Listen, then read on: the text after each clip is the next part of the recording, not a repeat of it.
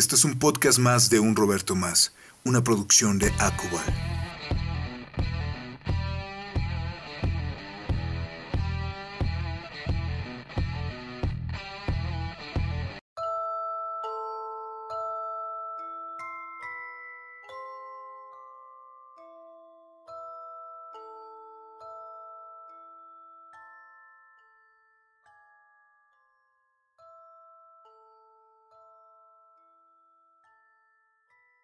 En este capítulo escucharemos El gato negro de Edgar Allan Poe.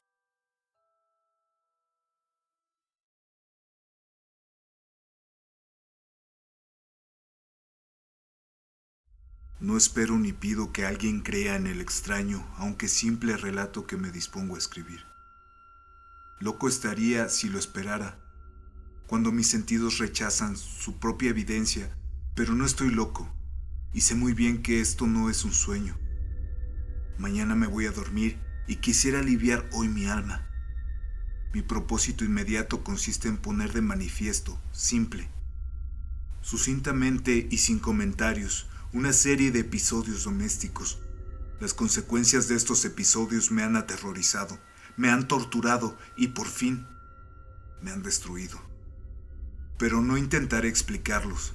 Si para mí han sido horribles, para otros resultarán menos espantosos. Más adelante tal vez aparecerá alguien cuya inteligencia reduzca mis fantasmas a lugares comunes, una inteligencia más serena, más lógica y mucho menos excitable que la mía, capaz de ver en las circunstancias que temerosamente describiré una vulgar sucesión de causas y efectos naturales. Desde la infancia me destaqué por la docilidad y bondad de mi carácter. La ternura que abrigaba mi corazón era tan grande que llegaba a convertirme en objeto de la burla para mis compañeros. Me gustaban especialmente los animales, y mis padres me permitían tener una gran variedad. Pasaba a su lado la mayor parte del tiempo y jamás me sentía más feliz que cuando les daba de comer y los acariciaba.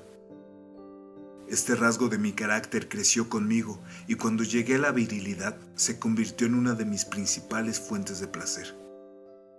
Aquellos que alguna vez han experimentado cariño hacia un perro fiel y sagaz no necesitan que me molesten explicarles la naturaleza o la intensidad de la retribución que recibía. Hay algo en el generoso y abnegado amor de un animal que llega directamente al corazón de aquel que con frecuencia ha probado la falsa amistad y la frágil fidelidad del hombre. Me casé joven y tuve la alegría de que mi esposa compartiera mis preferencias. Al observar mi gusto por los animales domésticos, no perdía la oportunidad de procurarme los más agradables de entre ellos. Teníamos pájaros, peces de colores, un hermoso perro, conejos, un monito y un gato. Este último era un animal de notable tamaño y hermosura, completamente negro y de una sagacidad asombrosa. Al referirse a su inteligencia, mi mujer, que en el fondo era no poco supersticiosa, aludía con frecuencia a la antigua creencia popular de que todos los gatos negros son brujas metamorfoseadas. No quiero decir que yo lo creyera sinceramente, y solo menciono la cosa porque acabo de recordarla. Plutón. Tal era el nombre del gato. Se había convertido en mi favorito, mi camarada. Solo yo le daba de comer, y él me seguía por todas partes en la casa. Me costaba mucho impedir que anduviera tras de mí en la calle. Nuestra amistad duró varios años, en el curso de los cuales enrojezco al confesarlo. Mi temperamento y mi carácter se alteraron radicalmente por culpa del demonio.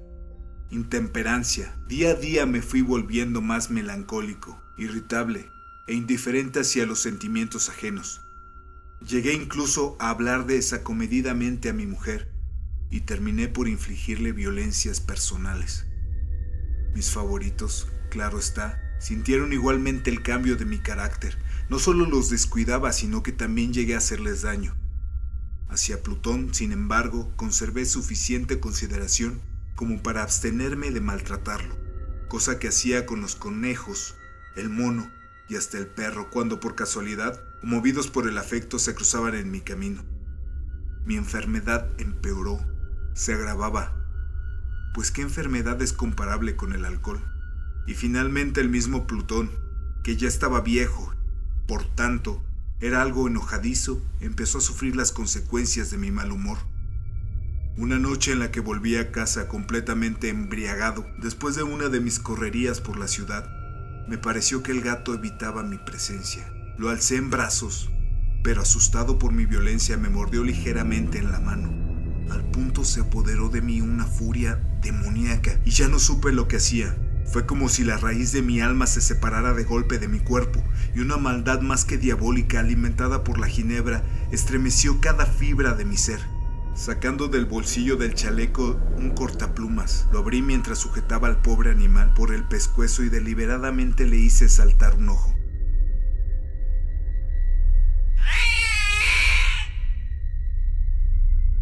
Enrojezco, me abrazo, tiemblo mientras escribo tan condenable atrocidad. Cuando la razón retornó, cuando hube disipado el sueño, los vapores de la orgía nocturna, sentí que el horror se mezclaba con el remordimiento ante el crimen cometido, pero mi sentimiento era débil y ambiguo, no alcanzaba a interesar al alma. Una vez más me hundí en los excesos y muy pronto ahogué en vino todos los recuerdos de lo sucedido. El gato, entre tanto, mejoraba poco a poco. Cierto que la órbita donde falta el ojo presenta un horrible aspecto, pero el animal no parecía sufrir. Se paseaba como de costumbre por la casa, aunque como es de imaginar, huía aterrorizado al verme. Me quedaba aún bastante de mi antigua manera de ser para sentirme agraviado por la evidente antipatía del animal que alguna vez me había querido tanto. Pero ese sentimiento no tardó en ceder paso a la irritación. Y entonces para mi caída final e irrevocable se presentó el espíritu de la perversidad. La filosofía no tiene en cuenta este espíritu, y sin embargo tan seguro estoy de que mi alma existe como de que la perversidad es uno de los impulsos primordiales del corazón humano, una de las facultades primarias invisibles, uno de esos sentimientos que dirigen al carácter del hombre. ¿Quién no se ha sorprendido a sí mismo cien veces en momentos en que cometía una acción tonta o malvada por la simple razón que no debía cometerla? No hay en nosotros una tendencia permanente que enfrenta descaradamente al buen sentido, una tendencia a transgredir lo que construye la ley por el solo hecho de serlo. Este espíritu de perversidad se presentó, como he dicho, en mi caída final, y el insondable anhelo que tenía mi alma de vejarse a sí misma, de violentar a su propia naturaleza y de hacer mal por el mal mismo, me incitó a continuar y finalmente a consumar el suplicio que había infligido a la inocente bestia. Una mañana, obrando a sangre fría, le pasé un lazo por el pescuezo y lo ahorqué en la rama de un árbol. Lo ahorqué mientras las lágrimas manaban de mis ojos y el más amargo remordimiento me apretaba el corazón. Lo ahorqué porque recordaba que me había querido y porque estaba seguro de que no me había dado motivo para matarlo. Lo ahorqué porque sabía que al hacerlo cometía un pecado, un pecado mortal, que comprometería mi alma hasta llevarla, si ello fuera posible, más allá del alcance de la infinita misericordia del Dios más misericordioso y terrible. La noche de aquel mismo día, en que cometí tan cruel acción, me despertaron gritos.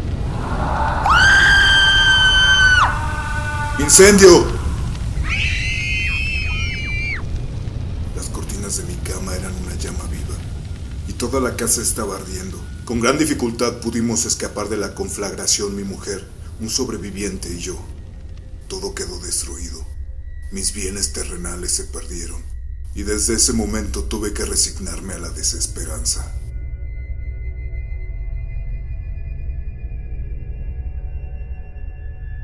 No incurriré en la debilidad de establecer una relación de causa y efecto entre el desastre y mi criminal acción.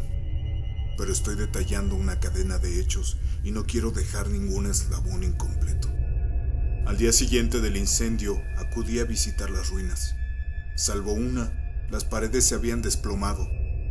La que quedaba en pie era un tabique divisorio de poco espesor, situado en el centro de la casa y con la cual se apoyaba antes la cabecera de mi lecho. El enlucido había quedado a salvo de la acción del fuego, cosa que atribuía a su reciente aplicación.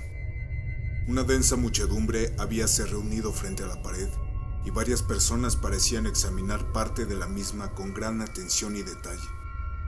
Las palabras extraño, curioso y otras similares y otras similares excitaron mi curiosidad. Al aproximarme vi que en la blanca superficie, grabada como un bajo relieve, aparecía la imagen de un gigantesco gato. El contorno tenía una nitidez verdaderamente maravillosa. Había una soga alrededor del pescuezo del animal.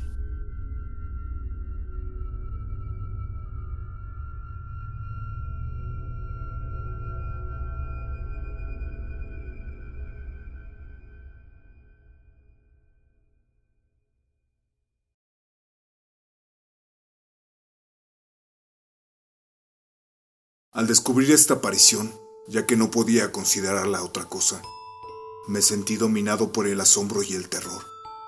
Pero la reflexión vino luego en mi ayuda.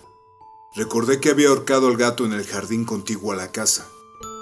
Al producirse la alarma del incendio, la multitud había invadido inmediatamente el jardín. Alguien debió cortar la soga y tirar al gato en mi habitación por la ventana abierta.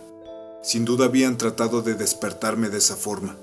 Probablemente la caída de las paredes comprimió a la víctima de mi crueldad en contra del enlucido, enlucido recién aplicado, cuya cal, junto con la acción de las llamas y el amoníaco del cadáver, produjo la imagen que acababa de ver. Si bien en esta forma quedó satisfecha mi razón, ya que no conocía sobre el extraño episodio, lo ocurrido impresionó profundamente mi imaginación. Durante muchos meses no pude librarme del fantasma del gato y en todo ese tiempo dominó mi espíritu un sentimiento informe que se parecía, sin serlo, al remordimiento. Llegué al punto de lamentar la pérdida del animal y a buscar en los viles antros que habitualmente frecuentaba algún otro de la misma especie y misma apariencia que pudiera llegar a ocupar su lugar. Una noche en que, borracho a medias, me hallaba en una taberna más que infame, reclamó mi atención algo negro, posado sobre uno de los enormes toneles de ginebra que constituían el principal moblaje del lugar. Durante algunos minutos había estado mirando dicho tonel y me sorprendió no haber advertido antes la presencia de la mancha negra en lo alto. Me aproximé y la toqué con la mano. Era un gato negro muy grande, tan grande como Plutón, y absolutamente igual a este, salvo un detalle. Plutón no tenía menor pelo blanco en el cuerpo, mientras que este gato mostraba una vasta, aunque indefinida mancha blanca que le cubría casi todo el pecho. Al sentirse acariciado se enderezó prontamente, ronroneando con fuerza. Se frotó contra mi mano y pareció encantado de mis atenciones. Acababa, pues, de encontrar el animal que precisamente andaba buscando. De inmediato propuse su compra al tabernero, pero me contestó que el animal no era suyo y que jamás lo había visto antes ni sabía nada de él. Continué acariciando al gato y cuando me disponía a volver a casa el animal pareció dispuesto a acompañarme. Le permití que lo hiciera, deteniéndome una y otra vez para inclinarme y acariciarlo. Cuando estuvo en casa se acostumbró a ella de inmediato y se convirtió en el gran favorito de mi mujer. Por mi parte, pronto sentí nacer en mí una antipatía hacia aquel animal. Era exactamente lo contrario de lo que había anticipado, pero, sin que pueda decir cómo ni por qué, su marcado cariño por mí me disgustaba y me fatigaba. Gradualmente el sentimiento de disgusto y fatiga creció hasta alcanzar la amargura del odio. Evitaba encontrarme con el animal. Un resto de vergüenza, el recuerdo de mi crueldad de antaño me vedaban maltratarlo. Durante algunas semanas me abstuve de pegarle, durante algunas semanas me abstuve de pegarle o de hacerlo víctima de cualquier violencia, pero gradualmente, muy gradualmente, llegué a mirarlo con mi inexpresable odio y a huir en silencio de su detestable presencia, como si fuera una emanación de la peste. Lo que sin duda contribuyó a aumentar mi odio fue descubrir, a la mañana siguiente de haberlo traído a casa, que aquel gato, igual que Plutón, era tuerto. Esta circunstancia fue precisamente la que hizo más grato a mi mujer, quien como ya dije poseía en alto grado esos sentimientos humanitarios que alguna vez habían sido mi rasgo distintivo y la fuente de mis placeres más simples y más puros. El cariño del gato por mí parecía aumentar en el mismo grado que mi aversión. Seguía mis pasos con una pertinencia que me costaría hacer entender al lector. Donde quiera que me sentara, venía a ovillarse bajo mi silla, o saltaba mis rodillas, prodigándome sus odiosas caricias. Si echaba a caminar se metía entre mis pies, amenazando con hacerme caer, o bien clavaba sus largas y afiladas uñas en mis ropas, para poder trepar hasta mi pecho. En esos momentos, aunque ansiaba aniquilarlo de un solo golpe, me sentía paralizado por el recuerdo de mi primer crimen. Pero sobre todo, quiero confesarlo ahora mismo, por un espantoso temor al animal.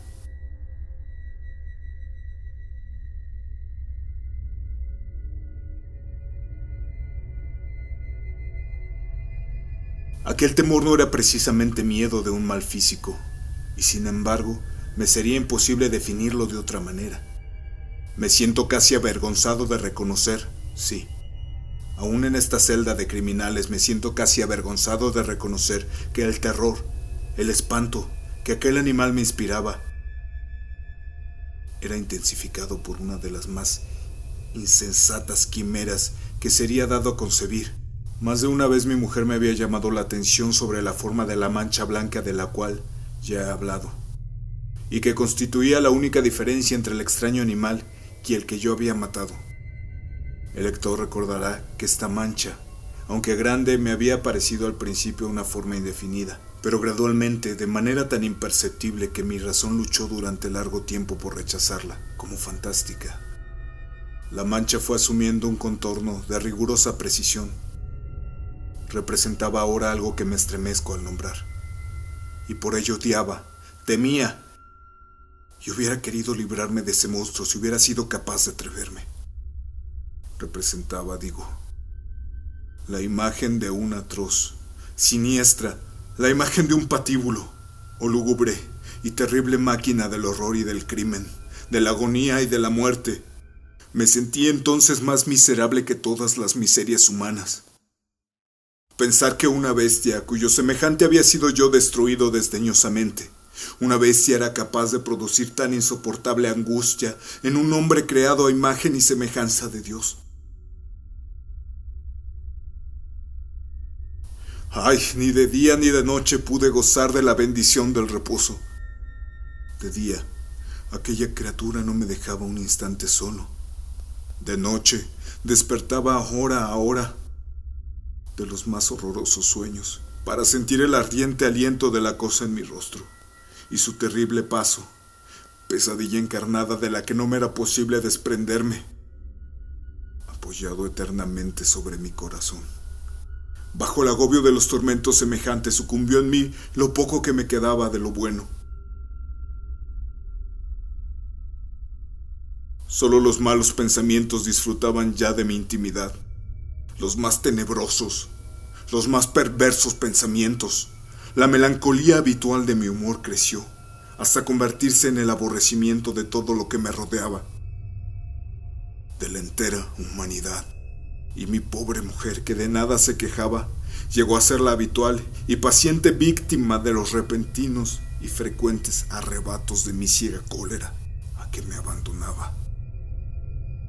Cierto día que para cumplir una tarea doméstica me acompañó al sótano de la vieja casa, donde nuestra pobreza nos obligaba a vivir, el gato me siguió mientras bajaba la empinada escalera y estuvo a punto de tirarme cabeza abajo, lo cual me exasperó hasta la locura. Alzando un hacha y olvidando en mi rabia los pueriles temores que hasta entonces habían detenido mi mano, descargué un golpe que hubiera matado instantáneamente al animal de haberlo alcanzado, pero la mano de mi mujer detuvo la trayectoria. Entonces, llevado por su intervención a una rabia más que demoníaca, me zafé de su brazo y le hundí el hacha en la cabeza.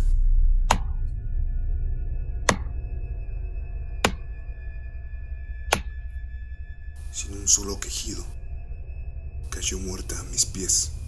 Cumplido este espantoso asesinato, me entregué al punto y con toda sangre fría a la tarea de ocultar el cadáver.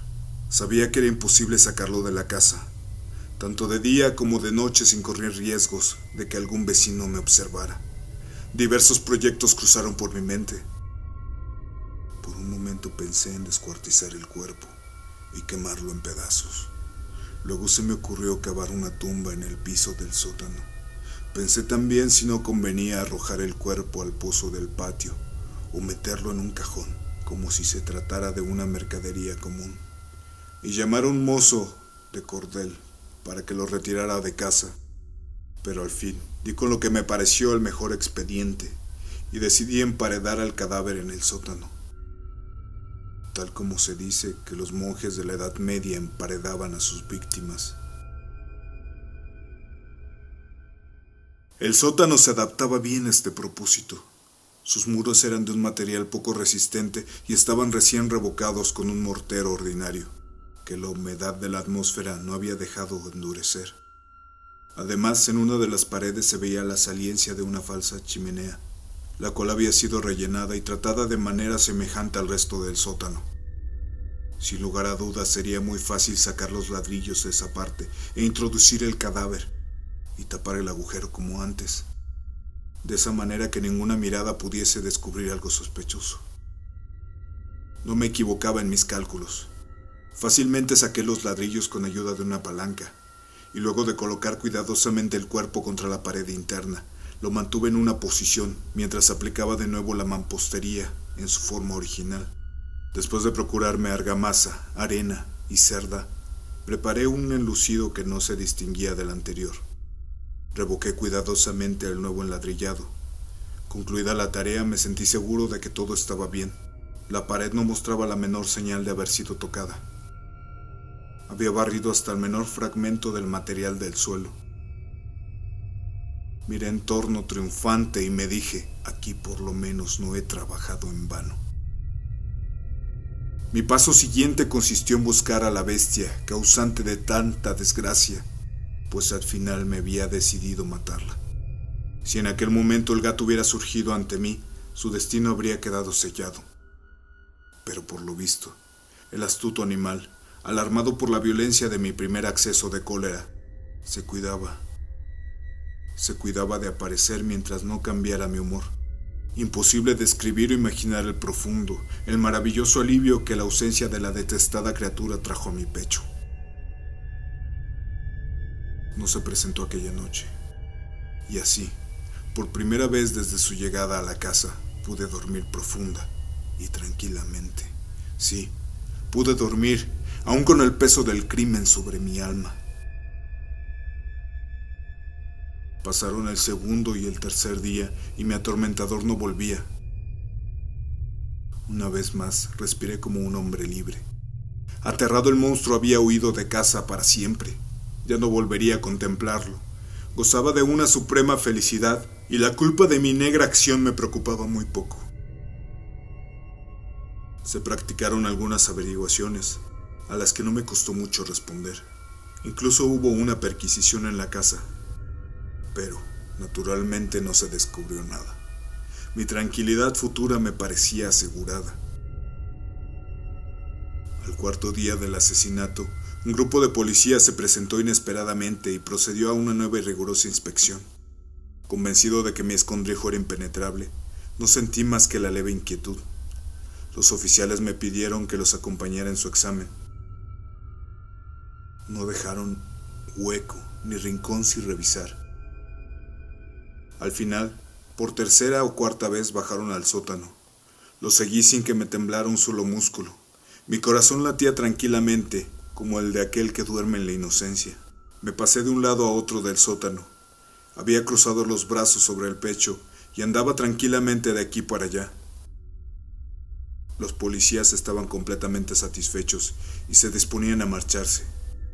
La alegría de mi corazón era demasiado grande como para reprimirla. Ardía en deseos de decirles por lo menos una palabra como prueba de mi triunfo y de confirmar doblemente mi inocencia. Caballeros, dije por fin cuando el grupo subía la escalera, me alegro mucho de haber disipado sus sospechas. Les deseo felicidad y poco más de cortesía. Dicho sea de paso, caballeros, esta casa es muy bien construida, en mi frenético deseo de decir alguna cosa con naturalidad. Casi no me daba cuenta de mis palabras. Repito, es una casa con excelente construcción. Estas paredes... ¿Ya se han marchado ustedes, caballeros? tienen gran solidez. Y entonces, arrastrado por mis propias bravatas, golpeé fuertemente con el bastón que llevaba en la mano sobre la pared del enladrillado tras el cual se hallaba el cadáver de la esposa de mi corazón. Que Dios me proteja y me libre de las garras del archidemonio. Apenas había cesado el eco de mis golpes cuando una voz respondió desde dentro de la tumba. Un quejido sordo y entrecortado al comienzo, semejante al sollozar de un niño, que luego creció rápidamente hasta convertirse en un largo y agudo continuo alarido anormal. Como inhumano, un aullido, un clamor de lamentación mitad de horror, mitad de triunfo, como solo puede haber brotado el infierno de la garganta de los condenados en su agonía y de los demonios exultantes en la condenación. Hablar de lo que pensé en ese momento sería una locura. Presa del vértigo fui tambaleándome hasta la pared opuesta. Por un instante el grupo de hombres en la escalera quedó paralizado por el terror. Luego una docena de robustos brazos atacaron la pared, que cayó de una pieza. El cadáver, ya muy corrompido y manchado de sangre coagulada, apareció de pie ante los ojos de los espectadores. Sobre su cabeza, con la roja boca abierta y el único ojo como de fuego, estaba agazapada la horrible bestia cuya astucia me había inducido al asesinato y cuya voz delatora me entregaba al verdugo. Había emparedado al monstruo en la tumba.